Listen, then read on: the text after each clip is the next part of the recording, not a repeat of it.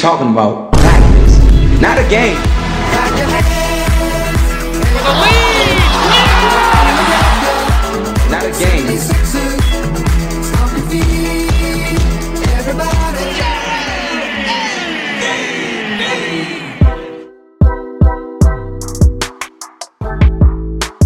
Estamos começando o segundo episódio do We Talk About Sixers, o podcast do Sixers e NBA aqui no Brasil. Quem tá falando aqui é o Vitor Slow. Boa noite, boa tarde, bom dia, dependendo do horário que vocês estiverem ouvindo. Aqui é o Raoni. Bom dia, boa noite, boa tarde. Vou falar o contrário do meu amigo Raoni. Muito feliz por ter mais um episódio no nosso podcast aqui. Espero que seja um episódio muito legal, como foi o primeiro.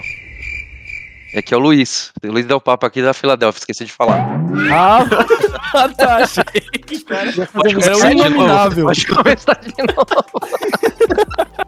Ai, ai. Oi, eu sou o Gabriel, ADM lá do Sixers Depre no Twitter. Antes de começar, queria agradecer mais uma vez a vocês pelo feedback, pelos números que foram muito bons, né? Foram acima da nossa expectativa, foram além, né? Mas muito obrigado. E a gente, inclusive, vai agora comentar os feedbacks de vocês. Se vocês não quiserem ouvir, vocês podem pular para 5 Embiids e 35 Hardens. Primeiramente, eu já queria mandar um salve pra galera do Processo Nada Fraterno, lá do Otávio Ribeiro e do Daniel De Grandes, que é um podcast que já existe dos Sixers aqui no Brasil. O link vai estar aí no post pra vocês conhecerem. Os caras, pô, mandam muito e eles citaram a gente lá, né, cara? Falaram da nossa estreia, pô, valeu demais pela força. Tamo junto e é claro que a gente quer uma participação de vocês, né? Fiquei bem feliz com a reação da galera. O podcast foi muito bem recebido. Ficamos muito surpresos positivamente com os números. A gente fica feliz da galera ter curtido, ter dado um feedback positivo. É um gás pra mais pra gente continuar, pra gente fazer esse projeto pra frente e trazer sempre opiniões boas, ruins, ácidas, carinhosas sobre o nosso querido time. Maravilha. Teve gente lá no Twitter que mandou perguntando: ah, vocês vão falar sobre como vai ser a temporada do Sixers, previsões da temporada, né? Do All-Star Game, Power Rank, esse tipo de coisa. Calma, a gente vai, vai falar disso muito em breve, né? A temporada tá pra começar aí, a gente tá esquentando aqui os temas. Eu queria começar lendo o e-mail do Maxwell que mandou pra gente aqui: um salve galera do Sixers, sou torcedor do Cavs. Olha isso, velho, mas gosto bastante do Sixers. Vocês já conheceram alguém que é torcedor do Cavs e gosta do Sixers, velho? Quer dizer, o cara é corajoso É. ou é bem fiel, mano. Parabéns aí, viu, Maxwell? Não conheci torcedor do Cavs até hoje. Bom, ele acompanha o Zcast lá também, muito obrigado aí, né? Talvez ele tenha vindo aí porque eu postei lá nas redes sociais do Zcast. Mas ele fala que vê meu sofrimento todo ano, né? Ele não sei do que você tá rindo, viu, Maxwell? Que você também sofre todo ano.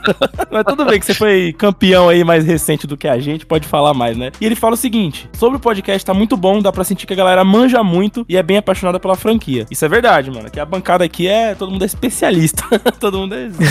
A gente se formou na, na Universidade de Colômbia, Filadélfia, aqui, em, em Sixers. Ass- Assuntos relacionados é. aos Sixers. Pô, a gente tem representante em loco, entendeu? Aqui o negócio é muito, muito profissa. E aí ele fala o seguinte, sobre o Harden, eu considero que esse pode sim ser o melhor time pra ele. No fim das contas, o que vai ditar isso é até onde eles vão chegar. Porque o Harden, ele já foi pra uma final de conferência antes, mas o Embiid e companhia não. Se eles chegarem nessa final do leste, pelo menos, aí ele considera que sim, esse Sixers vai ser o melhor time do Harden. Valeu pela participação aí. Mas eu não sei de vocês, mas todas as pessoas que eu comentei e conversei a respeito do Harden, ou tem uma opinião é, muito boa ou uma opinião muito ruim formada sobre ele. Ou acham que vai dar muito certo, ou acham uma temporada de fiasco. Não sei o que aconteceu. Mas não teve alguma coisa muito homogênea, sabe? Isso é uma opinião geral sobre os, os Sixers, né? Assim, é muito ame ou odeia, assim. Você pode ver que todos os fãs de NBA, ou as pessoas têm um grande carinho pelos Sixers, ou eles detestam muito e ficam, às vezes, até cegos, assim, e dão opiniões extremamente polêmicas, extremamente pesadas sobre a nossa querida franquia, que, em, em parte, às vezes, merece esse hate. Inclusive, a gente, tem um, a gente recebeu um áudio do ouvinte, o Wesley, falando sobre isso. Vamos escutar aí. E aí, galera, beleza? Aqui é o Wesley. Eu queria dizer só que o podcast tá animal, cara. Parabéns aí, vamos que vamos. James Harden tem, sim, o melhor time da sua carreira, com mais opções de rotações e- uma dominância muito forte do Embiid. No Nets, o que faltou pra ele ter a chance foi a falta dos caras terem vontade de jogar basquete. O papel era até mais forte, é, mas a prática não se mostrou um bom time. Mas eu acredito que o Daryl Morey vem pra executivo do ano, se tudo der certo, por conta desse contrato no, no precinho do Harden, que com certeza possibilitou movimentações que ajudaram o time. É isso aí, abraço, valeu. Ó, uma outra maneira de vocês participarem das nossas gravações aqui é pelas nossas enquetes, né? Tá em todos os lugares, cara. Tem no Spotify, tem no Twitter, no Instagram. A primeira era o que, que a galera acha se esse é o melhor time ou não do Harden. E 67%, fazendo aquele balanço geral de todas as, redes, acham que sim, esse é o melhor. Então foi bem acirrado até, né? Muita gente não concorda. Inclusive no Spotify comentaram o seguinte: nem era o OKC, era o Nets que era superior pra mim. Então era um time excelente, né? Mas não virou nada, né? No papel, né? Na, na quadra, que é o que vale, não fica à frente do, do Rockets, não, né? E, mano, acho que uma coisa que é unanimidade aqui também nessa enquete, e que todo mundo gostou da contratação do Harrell, né? 100% de quem votou nas enquetes falou, porra, sim, foi uma boa trazer o Montrezl Harrell, né? Mais um Mad Dog aí. É, eu tenho minhas ressalvas com ele, né? Eu já tinha comentado isso. Mas, em geral, não tem. Uma contratação de baixo risco, na minha opinião. Então, tudo ok.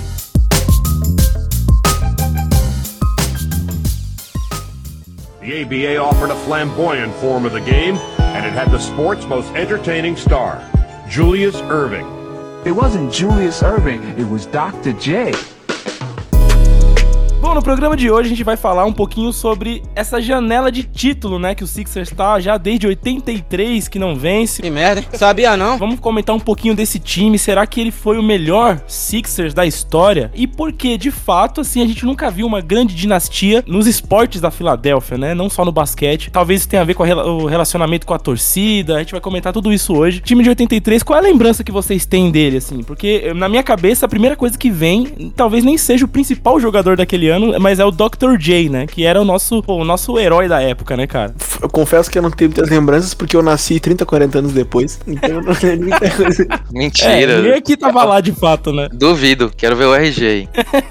Eu errei até a data, são 20 anos depois. 4 mais 5. 24. Acertou, miserável. que eu sei, assim, de, de memória mais viva quanto esse time, é aquela foto icônica do Julius Irving, é, Mose Malone, no meio tá o Billy Cunningham, né, que era o treinador da franquia na época, e que foi um ídolo também do Sixers, como jogador, foi campeão da NBA. Aquela foto ali, acho que é o retrato do, do título, né, tanto que eles estão com um troféu na mão, e eu acho muito icônico ali, ali é o, o núcleo da equipe, eram aqueles três, né, considerando todo o aspecto é, de importância histórica, né, extra quadra, tanto quanto pra franquia dentro de quadra, né. Eu, pelo menos, né, acredito que vocês também, a maior parte de vocês da torcida que recente no Brasil, ficou mais, assim, encantada com o Allen Iverson, né? Porque foi mais recente, né? Allen Iverson corre na quadra, feito um menino que ganhou a sua primeira bicicleta em noite de Natal. Mas esse time de 83, cara, quando você pega pra ver documentários, é, lances na internet e tal, é, realmente era um time muito diferenciado, né, cara? Eu fico abismado até hoje como esse time só ganhou um título, velho. É bizarro mesmo. É, se você olhar pra trás assim, acho que tirando o Lakers, que é um time que tem mais mídia e tal, que a história é mais reverenciada, e o Celtics, os grandes times do passado acabam, acabam sendo esquecidos. Esse time do, do Sixers foi um time absurdamente dominante, que podia ter virado uma dinastia, mas que deveria ser mais, não só reverenciado, mas mais lembrado mesmo, né? A gente tem, são três é, Hall of Famers nesse time. Cara, acho que são quatro, hein? É, o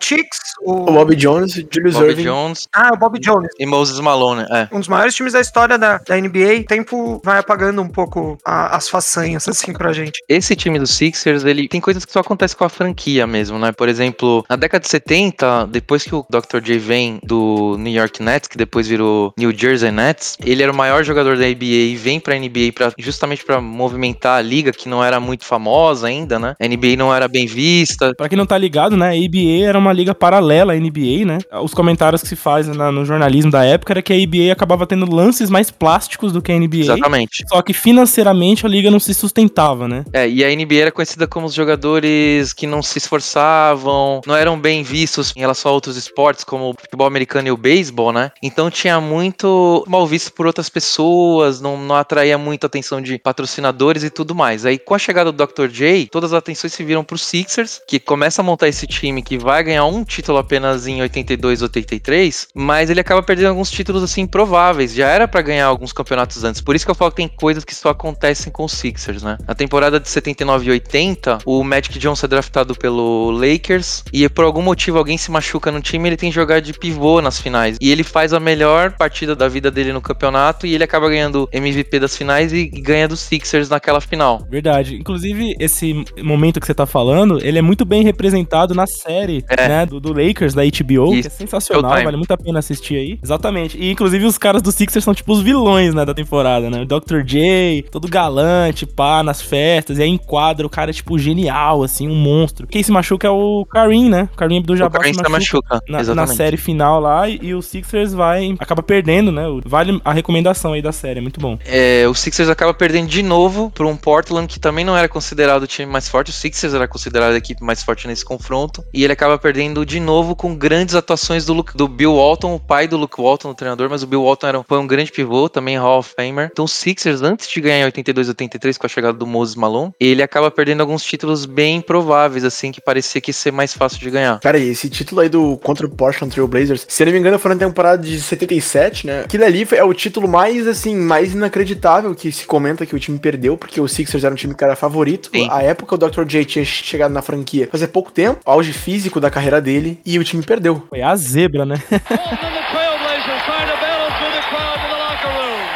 A world championship for the Blazers. But the 76ers came right down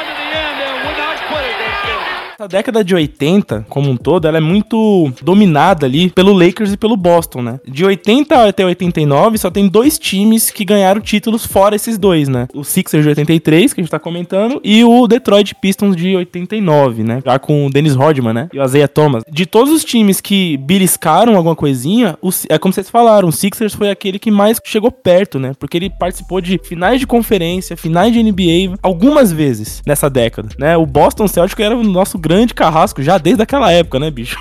Na época do Larry Bird lá, e era sempre final de conferência ali e tal, batia com o Sixers. Mas pra gente comentar, assim, como chegou até lá e pra gente discutir se esse é o melhor time da história do Sixers, vale aqui um contexto. O Dr. J já tava lá no Sixers, já era a estrela do time, já tinha sido o MVP, já tinha sido All-Star, né? E o que que faltava, né? Faltava alguma peça ali pra, tipo, cimentar esse time, né? E foi o que o Harold Katz, que foi o magnata que comprou o time do Sixers em 81, ele faz. Ele chega, né? Magnata que ele era, joga grana, né? Investe pesado e ele faz a contratação que muda, né? A cara do time ali, que é o Moses Malone. Justamente pensando na dominância que o Karim tinha, né? O Karim Abdul-Jabbar era um cara imparável ali no garrafão e o Moses Malone já era, já tinha sido MVP, né? Em- no Houston Rockets. Aham, foi duas vezes MVP no Houston Rockets. E a gente vê que isso se refletiu muito em quadra, porque o, final da temporada era título de 83. O Kareem do Jabbar fez uma, uma série bem abaixo do que ele estava acostumado a fazer. Inclusive, o MVP das finais foi o Moses Malone, que era o marcador, era o matchup do, do Moses Malone, era o Kareem do Jabbar. Ou seja, no duelo do um contra um naquela temporada, né, naquela série de finais, foi uma varrida, foi 4x0 pro Sixers. E claramente, né, quem, quem sobressaiu bastante, aliás, foi o Moses Malone. E isso é uma coisa que pouquíssima gente comenta, né? Que foi em cima do Kareem do Jabbar, um dos jogadores mais dominantes da história. Eu, como torcedor do Sixers, assim, de tantos anos, eu não, não passa muito na minha cabeça o Moses Malone quando me vem ídolo, sabe? Vem- é, é difícil pensar neles. Tipo o Iverson, Dr. J, Embiid, esses caras estão muito claros pra mim. Mas o Moses Malone acaba ficando meio, né, escondido. Inclusive, mano, eu encontrei um- uma reportagem que foi digitalizada aqui do Washington Post de 1982, em setembro daquele ano, quando acontece, né, a contratação do Moses Malone pelo Sixers. Ele era free agent na época, né? Vou deixar o link aí pra quem quiser ler na íntegra. Mas basicamente foi um boom, né? Porque foi a maior contratação da história da NBA naquela época. Foi 13,2 milhões por seis anos, né? O que dava mais ou menos 2,2 milhões por ano. E isso é, superou o que na época era o maior, que era do Karim Abdul-Jabbar, né? Mostrou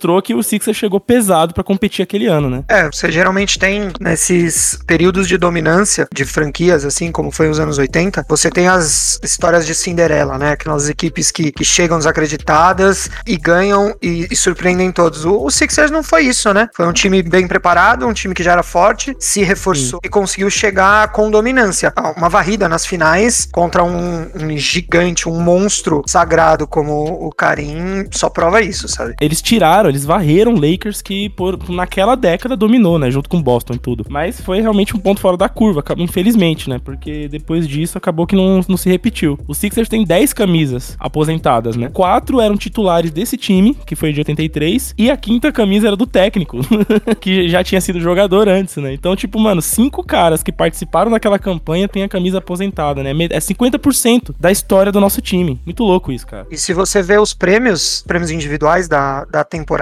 o Moses Malone foi o MVP, Bob Jones foi o sexto homem. Aí você tem dois jogadores do, do Sixers no, no First Team, no All NBA, né? O Julius Irving e o Moses Malone. E também três jogadores no All Defensive First Team. Então você tem o Bob Jones, o Moses Malone e o Mo Chicks. Então é um time muito forte, é um time muito dominante, muito relevante pra, pra história da NBA. Aí o Dr. J ganhou também naquele ano o MVP do All-Star Game também. All-Star Game, Foi é uma- verdade. Foi, foi uma temporada incrível mesmo, em todos os sentidos, né? O cara não tava pra brincadeira, né? E cara? Acho que aquele time ali, cara, era o terceiro melhor time da, daquele período da década de 80, principalmente. Claro, ficando atrás do Lakers, do Showtime Lakers e do, do time do Celtics, dele, Larry Bird, enfim, Robert Parrish. Cara, o starting five do time era Maurice Chicks, Andrew Tony, os dois guards, né? É, o Andrew Tony, inclusive, é um jogador que é bastante subestimado, assim, de modo geral, historicamente falando. Muitos falam que ele teve uma carreira de um Hall of Famer, ele tem números muito importantes pela franquia, mas enfim, acaba ficando um pouco esquecido. É, a gente podia até fazer justiça aqui ao Tony, porque realmente eu vi uma reportagem da época falando do título, e eles comentam que, assim, pô, o Moses Malone foi o cara do ano, né? Ele tinha sido MVP, os caras venceram 65 jogos na temporada, foi incrível. E na reportagem eles colocam com coadjuvantes de luxo. E os coadjuvantes que a reportagem cita é o Dr. J e o Tony. Olha que interessante. E o Tony é o único cara daí que não tá com a camisa aposentada, né? Tava comentando, né? teve entrevistas do Julius Irving e do Moses Malone que eles já comentaram, já falaram que o Andrew Tony teve uma carreira de All-Star e tal, um jogador que merecia, pela importância que ele teve em quadra no, no Sixers. Além deles tinha o Julius Irving, o Yavarone, que esse era um cara que era stash, né? Ele jogava na Europa, veio pro, pro Sixers. Salvo engano, se eu não me engano, foi a primeira temporada dele na NBA, né? Foi a temporada do título. Ele chegou com 26, 27 anos aproximadamente. E Moses Malone como pivô. Era esse o starting five da, do, daquele ano, né? Além do Bob Jones como bancário, né? Conhecido como secretário da defesa, um dos maiores defensores de todos os tempos. Outro jogador também pouquíssimo falado. Little Mo, Big Mo, the Doctor, Andrew Tony, and Ivoroni. No baloney. Sixes all the way. Eu queria trazer aqui três curiosidades sobre a temporada de 82 e 83. Foi a última temporada do Larry O'Brien como comissário da NBA. Larry O'Brien, pra quem não sabe, é o, é o nome do troféu, né? Do troféu dado ao, ao campeão da NBA. Aham. Além disso, foi o último ano da Wilson como fornecedora de bolas oficiais da liga. Curiosamente, a Wilson voltou na temporada passada, né? Durante esse Verdade. período todo de 83, 84 até 2020, 2021 foi a Spalding. E eu deixei por último a melhor curiosidade de todas, que esse foi o primeiro ano em que o Boston Celtics foi varrido numa disputa de playoffs pelo Milwaukee Bucks nas semifinais de conferência. Então aí uma estatística maravilhosa pra gente. Que delícia. Um abraço pros Celtas. O Maravilhoso. Milwaukee Bucks, inclusive, que enfrentou o Sixers na final de conferência e que nos tirou o, famoso fou do, do Moses Malone. O Moses Malone falou numa entrevista lá no começo dos playoffs ainda. Foi perguntado sobre a previsão dele para os playoffs da franquia, né? Como o time iria, depois de uma temporada regular espetacular, né? Uma das melhores de todos os tempos em nível de desempenho também em campanha. E ele falou, fou, que no caso seria é, 4-0, 4-0, 4-0, né? Que seria varrido em todas as séries. Lembrando que era semifinal de conferência, é, final de conferência e as finais, né? É, naquela época tinha um negócio diferente que era o primeiro e o segundo colocado de cada conferência, eles já iam direto pra semifinal de conferência, né? Eles não tinham a Isso. primeira. Pra quem tá acostumado com a NFL, é tipo o wild card, que até, sei lá, duas temporadas atrás passavam dois, dois folgavam na primeira semana, né, dos playoffs, e agora é só o líder de cada conferência. É isso aí. Naquele ano a gente tinha o Sixers em primeiro, se eu não me engano, o Bucks em segundo, né? E aí foi o que rolou, né? O Sixers, primeiro jogo, primeira série, né? Foi contra o New York Knicks, Six- Sixers varreu o Knicks. Primeiro four. É full, é o full, o primeiro foi.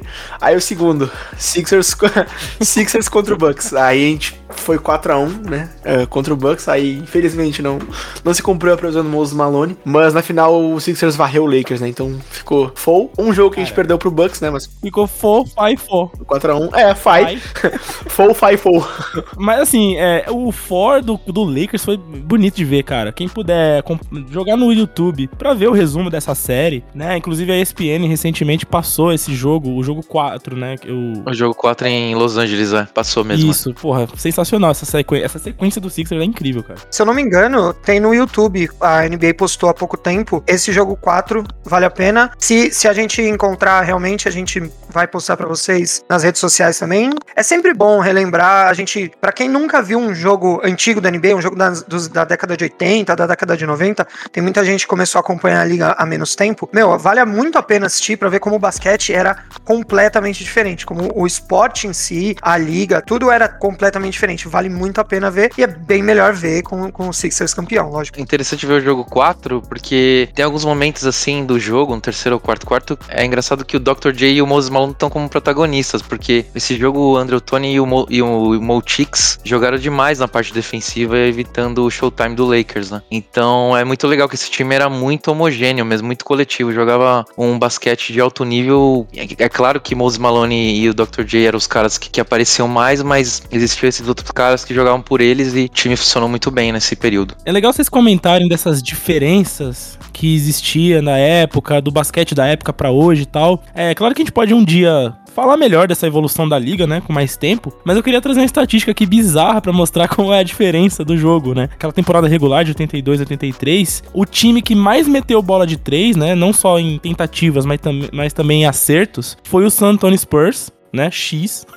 Nem sei quem era o melhor shooter dos caras, mas enfim. É, eles tinham a enorme quantidade de 3.8 tentativas por jogo, o que é surreal, né, cara? Isso aí é um, é um número hoje de um reserva, né? Chutador reserva hoje. Ele tem que chutar pelo menos umas três bolinhas, senão não, não, não, não entra, né? Você vê o nível de arremesso era outra coisa. Nenhum time, a não ser o Spurs, passou de 30% de, de acerto naquele ano, né? Ou seja, não era uma prioridade dos times, não era uma maneira que se jogava com espaçamento né? Não à toa que os grandes é, nomes desse ano, né? É, os principais protagonistas aí eram os altões, né? Os ala pivôs, pivôs, que eram os, os, caras que iam resolver lá a parada embaixo do garrafão, ali embaixo da cesta, né? É uma das coisas que você mais percebe assistindo os jogos do Sixers de 83. Né? Isso ajuda também a explicar um pouco da, da dominância do Kareem Abdul-Jabbar na época, né? Que ele o maior pontuador da história da NBA, além da, uhum. da, da, reverência que a, que a liga tem pelo, pelo Julius Irving. A liga dominada por Biggs, um jogador que veio muito atlético, um jogador, um ala, se mostrou muito atlético e passou a, a, a, dominar dentro do garrafão, quesito pontuação, junto com outros jogadores mais altos do que ele, maiores do que ele. E ele se destacou muito nesse aspecto na época, inclusive o próprio Michael Jordan fala que a maior inspiração, o maior ídolo da vida dele no basquete é o Julius Irving. Outra curiosidade a respeito dessa série de 83 que a gente tava comentando, aquela famosa enterrada, o Rock the Baby, né? Que o Julius Irving faz tipo um catavento assim e acerta uma enterrada num, num contra-ataque. Uma né, das cara? mais icônicas de todos os tempos foi é, nessa série de 1983 contra o Lakers nas finais. Yes, he's got it. Here he comes. We rock the baby to sleep and slam dunk. and the doctor made a sensational play. Air Jordan fala que ele, todas as, as enterradas que ele começou a, inventar, né, da carreira dele, foi graças ao Dr. J, que é o maior ídolo da, da, vida dele, né? Então ele ficava imitando o Dr. J, tentando fazer igual e aprimorar os movimentos do Dr. J. Então, só para mostrar o quão o Dr. J é importante para uma geração de jogadores, né? É verdade, mano, porque é, uma coisa que você via era a galera que tava chegando, a, as classes novas ali da década de 80, da, da metade da década pra frente, vão ter jogadores inesquecíveis, né? Você tem essa galera do Michael Michael Jordan, Charles Barkley, vai vir uma geração foda. E eles tinham muito essa parada do Dr. J quando eles chegavam, né? O cara que eles olhavam, que eles era o ídolo dos caras, né? Esse super-herói que voava, esses lances de acrobáticos, parecia um homem de borracha, né? Isso pra criança deve ser sensacional, né? O próprio Magic Johnson, né, fala que tinha posters do Dr. J no quarto dele quando ele queria se tornar jogador, tal, era a inspiração do cara, né? E nessa década, inclusive, apesar do Lakers e do Boston ter feito os maiores confrontos, né, por título, saiu um joguinho da Atari, não sei se vocês já viram, que se chama One on One, que na verdade era um joguinho de X1 de basquete. E a capa desse jogo era Dr. J e o Larry Bird, né? O que é bizarro porque os caras pensam, porra, era pra ser o Magic e o Bird, né? Mas o Dr. J ele era tão impactante, cara, ele era um veterano tão é, de renome na liga, All-Star e caramba. Os caras falaram, não, mano, vamos botar o Dr. J e o Larry Bird porque também era um grande queridinho da época, né? Inclusive tem aquela foto icônica, a gente vai tentar deixar aí pra vocês verem também no post, que é um o Dr. J e Larry Bird meio que se pegando mesmo, né? Tentando se enforcar. um catando o outro ali num jogo tenso de Sixers e, e Celtics, que a gente sabe, sabe como é que funciona, né? Ele era um puta Starman, né, mano? O extra quadra dele tem várias fotos dele. Eu, eu, realmente não sei se ele tava servindo como modelo ou algo do tipo, num estilo absurdo. Absurdo. O Dr. J era diferenciado em todos os sentidos. Ele era, cara. Então ele chegava, todo mundo parava para olhar o cara chegando nas festas, nos eventos, né, mano? Na quadra. O cara era uma estrela, velho. Até hoje, né? Puta carisma, né, mano? Ele chega nos eventos da NBA e tal. Ele vai muito aos estádios. E isso, inclusive, é uma coisa que eu queria perguntar pro nosso querido Luiz, que está lá na Filadélfia. É, o Dr. J, ele ainda é um ícone muito grande da franquia, né? Ele, ele tá sempre nos jogos, é bem referenciado. Os caras que começam a torcer agora pro Sixers, eventualmente, acabam vendo alguma coisa dele, acabam conhecendo ele e o Iverson, né? Que são dois caras bastante presentes aí na, na parte de, de marketing do time, essa coisa toda. Mas, assim, eu não vejo tanto do Moses Malone, sabe? Tipo, o cara que foi o, a cereja do bolo do título de 83, né? Ele tem a camisa é, aposentada, que foi em 2019, Então foi bem recente que o Sixers resolveu homenagear esse cara. Ele morreu em 2015, né? Então, na verdade, mais uma homenagem póstuma, né? Que infelizmente a gente, como sociedade, insiste em continuar fazendo, né? Homenagear os outros depois que eles morrem. É isso, tipo, parece uma coisa que não é que não é tão grande quanto é, né? O que, que você acha? Você, é uma visão errada minha, Luiz, ou é isso mesmo, na torcida? Eu vejo assim o Moses Malone como um herói calado, sabe? É, parecido com alguns outros, assim, de, a, o carisma do jogador, assim, não tá ligado à qualidade dele jogando. O que, que, quer dizer isso? Por exemplo, mesmo tendo o Karim Abdul-Jabbar como aquele cara que mais pontuou, que mais jogou e tudo mais, eles ainda esperavam que tivesse um cara, outras pessoas que movimentassem fizessem que a liga fosse democrática e fosse mais vista, né? Então quando acontece o surgimento da rivalidade entre Larry Bird e Magic Johnson foi a, melhor coisa que aconteceu. Eu conecto o Karim Abdul-Jabbar um pouco com o Moses Malone, esse herói calado, assim, que é o cara que quer jogar basquete e não é muito de aparecer fora das quadras, nos holofotes, né? Não é tão midiático, né? E a história dele, aí juntando esse ponto com a história dele dentro do clube, ele ficou apenas quatro temporadas. Ele jogou de 82 a 86, né? E ele, infelizmente, a gente tem um caso de algum outro pivô, assim, que a gente não quer que, se, que fique igual a ele, mas ele constantemente, depois de 83, ele brigou com contusões. E diminuíram a carreira dele dentro do Sixers. Ah, isso acaba influenciando, né? Na maneira como a galera enxerga o cara, né? É, aí junta esse ponto dele de ser um cara mais calado. E realmente ele já chegou um cara mais velho, ele não era tão jovem quando ele é draftado, acho que ele já tinha 31 ou 32 anos, ele não era tão jovem como o Dr. J quando chegou na franquia, né? E criou uma história, vindo de outra e criando uma história e uma relação com a torcida. Season de 86, e ele começa a ter alguns problemas, ele termina a temporada machucado machucado com uma fratura na órbita do olho direito. Não é engraçado isso? Teve alguém que teve uma, uma fratura no olho da órbita no ano passado, né? Na season Porra, passada, né? E ele não ganhou a máscara, né? Jogou sem a é, máscara depois. Mas aí, diferentemente do Joel e saber que ele, a gente tem, acha que ele pode nos ajudar e tudo mais, a diretoria do Sixers começa a enxergar que o Moses Malone, apesar de tudo que ele ter feito, ter sido o último jogador que deu um título, começa a verificar a possibilidade de trocá-lo, né? Começa a enxergar que ele possa começar a decair, não vai ser o jogador que eles achavam que poderia ser e não vai mais ajudar. Então eles acham que é isso que a gente fala do, do esporte da Filadélfia, o imediatismo. Eles acham que seria melhor trocar um pivô All-Star do Washington Wizards, que chama, se chamava Jeff Rowland. Na época era o Washington Bullets, né? O time. E eles resolvem trocar o Moses Malone e um outro power forward chamado Terry Catledge pelo Jeff Holland, que também era um All-Star, e um outro jogador e escolhas de draft, uma escolha de primeira rodada. Então eles desistem do Moses Malone, apesar de ele ter médias de 24 pontos e 12 rebotes por noite, mas ele tava com uma porcentagem de 46% de enquadra, ah, de acertos, né? Então eles achavam que seria melhor trocar, mas isso se tornou, acabou é, destruindo a franquia pelos próximos anos e a franquia teve que se reconstruir, porque eles também esperavam que o Charles Barkley, que havia sido draftado um ano antes, antes, ou dois anos antes, seria esse cara que. Ia ocupar ali o lugar dele, né? Exatamente, seria o franchise player. Acabou não dando certo e o, o Charles Barkley acaba saindo alguns anos depois. E o, e o Dr. J se aposenta também no final dessa década, então vai tudo pro cacete, né? o time desmonta tudo. O time se desmonta e ele não, não se desmonta de uma maneira que a franquia e o presidente e os, os diretores estavam esperando. Como sempre, né? A gente já viu várias vezes que isso acontece, infelizmente. Tenso, mano. Eu vejo aqui a, o histórico de trocas do, do Moses Malone. Você percebe com quando algo não está bem, quando você vê o cara pingando de time em time, né? Então ele vai em 86 para Washington, daí em 88 ele já vai pro Atlanta, em 91 pro Milwaukee Bucks, sabe? Tipo, estão empurrando esse cara para lá e para cá, né? Você vê isso acontecendo com os jogadores, você vê que tem alguma coisa errada, ou sei lá, ele não tá encaixando no time, ou problema com lesão, apesar do cara ser um bom ativo ainda. A fisiologia não era a mesma na época, um cara pesado e aí o jogador tinha vida curta mesmo. E foi infelizmente foi isso que aconteceu. E ele volta em 93 como backup mesmo, né? Como free agent. Ele já tem 38 anos quando ele chega de volta. E é engraçado porque ele vem como esse free agent para ser o nosso center reserva e para servir como mentor do rookie que a gente tinha acabado de draftar, o Sean Bradley, 7'6".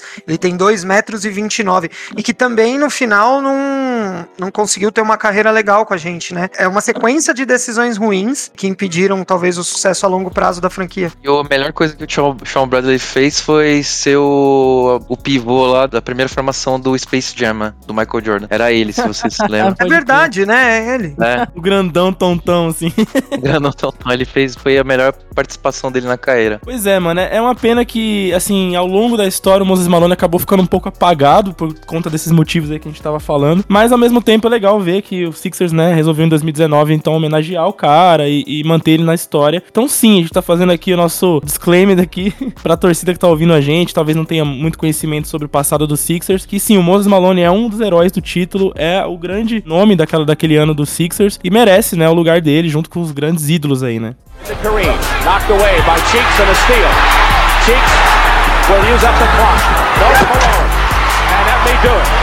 look at the bench. Billy's done it. Finally. Moses Malone did what Philadelphia wanted him to do. The champions. Oh, I feel great, man. I had to go to the boys full quarter. Hey, I feel, I feel great.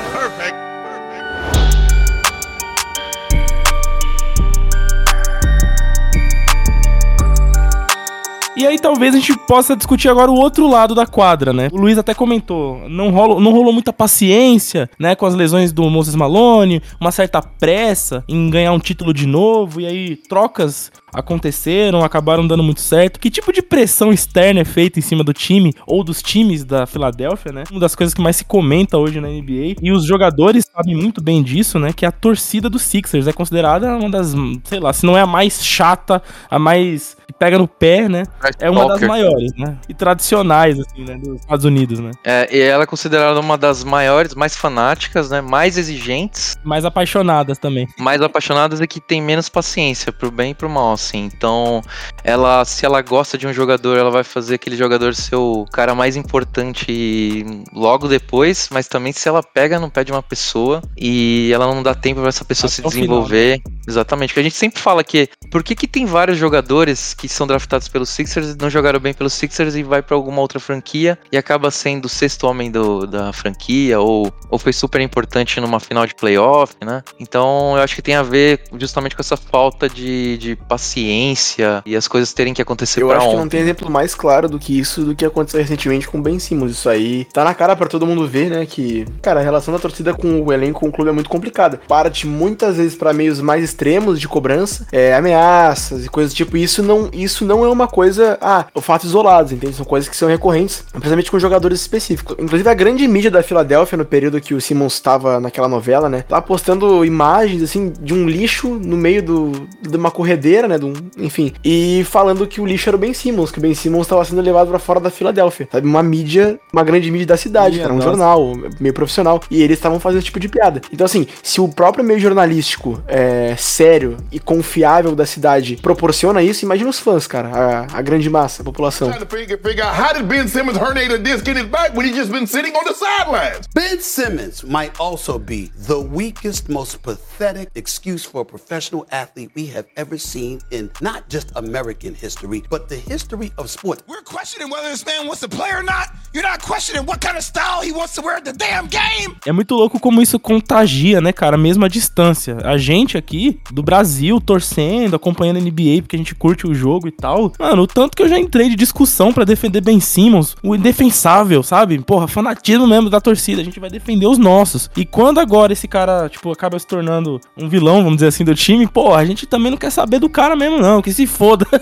Então, assim, isso contagia, esse espírito da torcida acaba contagiando todo mundo que gosta de acompanhar o time, né? De certa forma. O, o Gabriel podia até me responder. ah, o Twitter do, do, do Sixers também é assim? Tipo, é conhecido também por ser os mais Cara, assim, o que, que eu sempre noto e sempre, fa sempre faço muita questão de ressaltar isso, né? O pessoal do Sixers no Twitter, tanto o brasileiro. O brasileiro é mais comedido, graças a Deus, mas o gringo é, é muito complicado. Assim, do Twitter é a pior que de todas, a gringa, né? Pegam muito no pé, são ofensivos várias vezes com, com outras franquias ou com jogadores. Enfim, mas ainda bem que a brasileira é mais, é mais tranquila. É uma torcida que é muito engajada. Inclusive, o, vou citar um perfil aqui, o The Beard, que tá agora, né? Agora é dos nossos aí, que veio pra, pra torcida do Sixers por conta do Harden. Ele, já, ele comentou que a torcida do Sixers é uma torcida muito boa, ele se empolgou quanto a isso, porque o pessoal engaja bastante. É o pessoal que tá sempre por dentro, é o pessoal que acompanha muito de perto. Ou seja, o torcedor do Sixers não é aquele que, ah, vou ver um jogo isolado aqui, um jogo isolado ali. Não, é um cara que acompanha, um cara que sempre comentando, sempre interagindo, sabe? Tá sempre junto com a franquia. Isso é muito interessante. Isso é muito interessante dos fãs brasileiros. Mas, quando é pra brigar, quando é pra xingar, quando é pra, sabe? Tá sempre lá.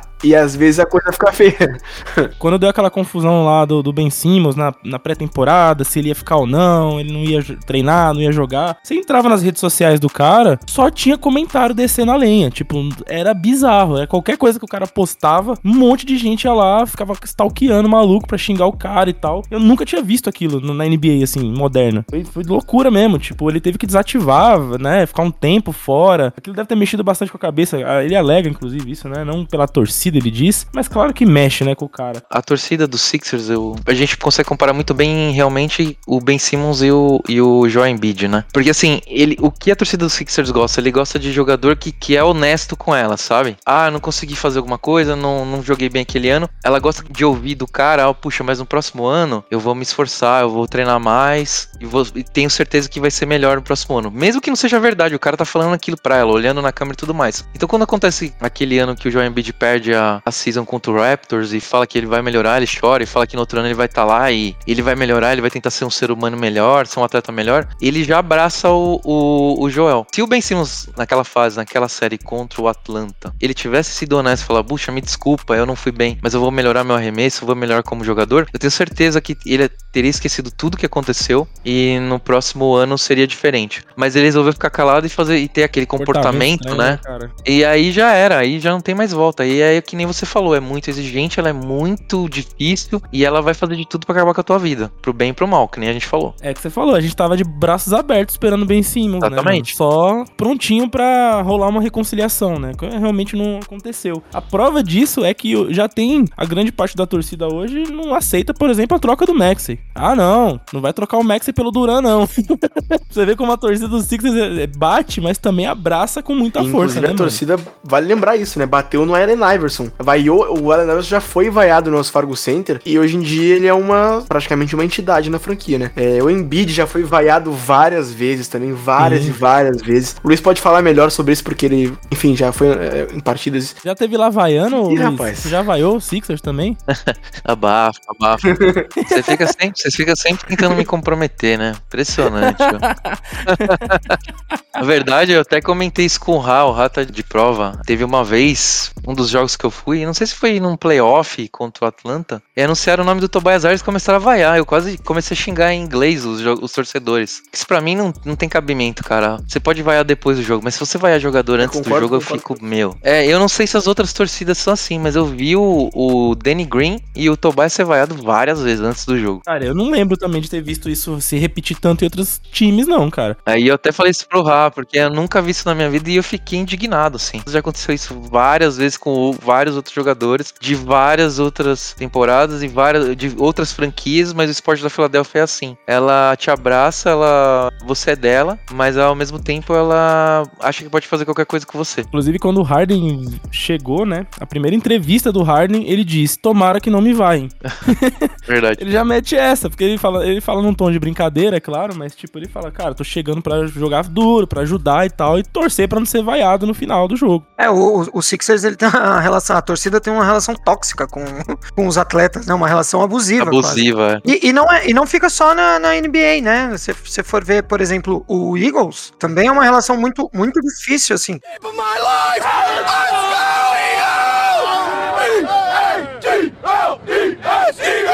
torcida do Eagles é conhecida como uma das mais fanáticas, né? se não a mais fanática, mas ela é muito conhecida por ela ser falar demais, trash talker, né? Tem um caso que é muito, muito famoso e muito engraçado, que é do Aaron Rodgers. O Aaron Rodgers falou que ele sempre jogou com muita motivação na Filadélfia, porque ele adora essa maluquice dos fãs. Sempre tá xingando ele, fala, querer falar com ele, como se fosse um, um jogo de bar, alguma coisa de sinuca de bar, assim, e as pessoas estão bebendo e começa a um tentar atrapalhar o outro. Então ele sempre jo- jogou muito motivado e sempre achou que ele tava jogando no quintal da casa dele. E até, ele até comenta numa dessas vi- vindas que ele veio que ele tava jogando contra o Philadelphia Eagles no, no Lincoln Financial Center, né? Que é o estádio do, do Eagles, pra quem não sabe, aqui na cidade da Filadélfia. E ele falou que ele sentiu um- algo, algo tinha caído nas costas dele, né? Como se fosse uma poeira, assim. Aí ele olhou, tava toda. A camisa dele tava toda cinza, né? E ele achou estranho, começou a passar assim. O torcedor tava próximo dele na arquibancada e falou: Ah, tá vendo? Eu gosto tanto desse time que eu tô aqui as cinzas da minha mãe em você. Isso é Então bizarro, isso diz cara. muito Mano, sobre. surreal. Ele fez tanto, ele ama tanto aquele time que ele jogou até a mãe dele é no Aaron bizarro, Rodgers.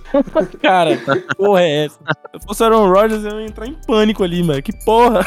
Tem um cinza de um defunto em mim, cara. Não, Quando joga em casa. É, Só não- Ele só não ficou em choque porque não era uma vacina. Luiz pode fazer qualquer corte no que eu esteja falando, se eu estiver falando besteira, mas a Filadélfia é conhecida por ser uma cidade de trabalhadores, né? Uma cidade, Uhum. é, uma galera com, com menos grana, uma galera mais esforçada, né? Uma galera mais unida, uma comunidade unida. Tanto que daí vem o, o- amor fraternal, né? O brotherly Uhum. love, que é um dos motes da cidade. E eu acho que o fato de ser uma cidade tão aguerrida faz com que as, as franquias sejam talvez um dos únicos passatempos, uma das únicas válvulas de escape do, na população da Filadélfia. Então me parece que é tudo muito visceral, é tudo muito apaixonado e às vezes ultrapassa o limite do, do, do bom senso, né? Ultrapassa o limite do saudável. Exato. Claro que a gente, a gente tá falando de Ben Simmons, é, eu acho que essa, essa é uma relação, graças a, a Deus, já se encerrou, mas ela tem erros de, de todas as partes, erros da franquia, erros da torcida, erros da pessoa, Ben Simmons, erros de gerenciamento de carreira da, da, da equipe dele, mas não ajuda, né? Você pega um cara que já tem um- uma mentalidade fraca e você coloca nesse caldeirão que é o Wells Fargo Center, que é aquela loucura, os caras xingando antes do jogo, cara, sei lá, qualquer pessoa que já foi num estádio de futebol, trazendo pra nossa realidade Brasil, sabe? Você xinga, você vai depois. Antes e durante, É, mano, você exato. bate palmas, você aplaude 90 minutos. E, Você empurra. e sei, é, você empurra. Cara, chegou a momentos absurdos como tacarem coisa dentro de quadra, né? Na eliminação, se eu não me engano, Pois foi é. pro Rock, jogaram objetos na quadra e tal. Foi isso Então mesmo, é, um-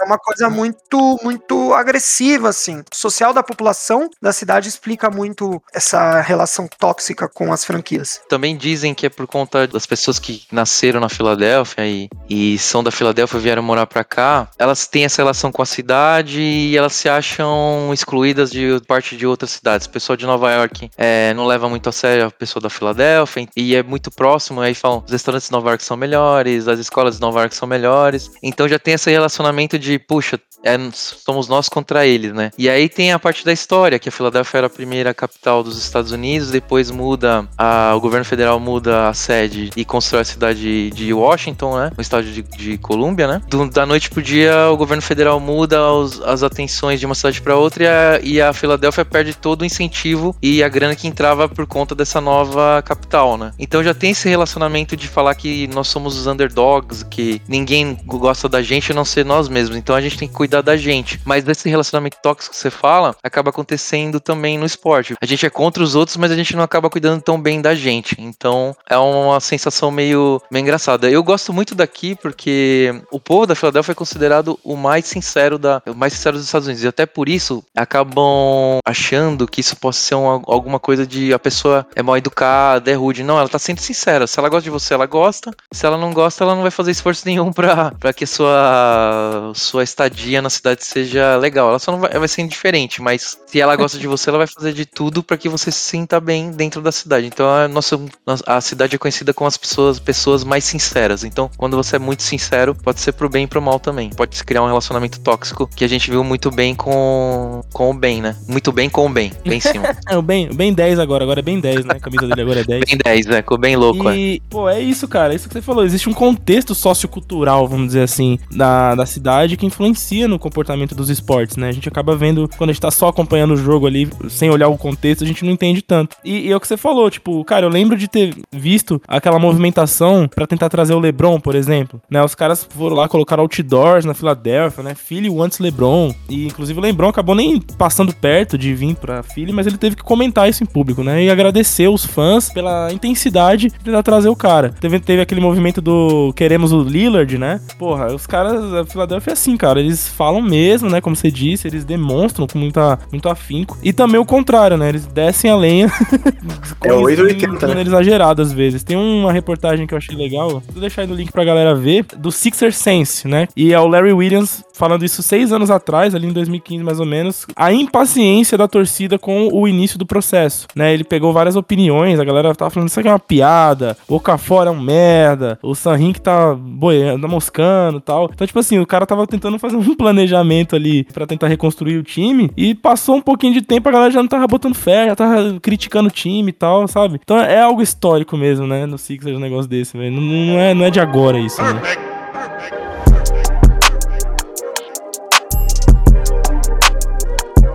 Bom, então é isso. Essa foi a discussão de hoje. Espero que vocês tenham gostado. Mandem as opiniões de vocês, é óbvio. Claro, mandem que a gente quer muito saber. E vai ficar duas perguntinhas aí pra vocês, então, ao longo desses dias até o próximo episódio pra gente discutir. Que é, esse Sixers de 83 foi o melhor Sixers da história? O que, que vocês acham? Manda aí pra gente. E a segunda opinião é, vocês acham que a torcida dos Sixers é tóxica? Ou eles têm o direito de cobrar, dado toda essa questão cultural que a gente comentou? É, os caras vacilaram mesmo com os Sixers ou não? E espero que vocês tenham curtido. E até a próxima que a gente vai comentar bastante coisa aí da, da, do nosso time ao longo dessa temporada. Galera, brigadão a todo mundo que ouviu até aqui. Esperamos vocês aí compartilhando, participando nas redes sociais. E se vocês tiverem alguma questão, alguma, alguma dúvida, alguma sugestão com relação a temas para outros episódios, pode mandar, por favor, que a gente vai ficar muito feliz. Também queria agradecer aqui, cara, principalmente ao Luiz por esse episódio, porque é, ele falou bastante coisa que eu particularmente não sabia, acabei aprendendo ouvindo ele, né? E acredito que muitos de vocês também vão aprender escutando todo esse episódio. E não deixe de ouvir a gente, seguir o Sixers Depre e o, o nosso Instagram e o nosso Twitter do podcast. E escute esse podcast no seu tocador de podcast preferido. E é isso. Um abraço para vocês.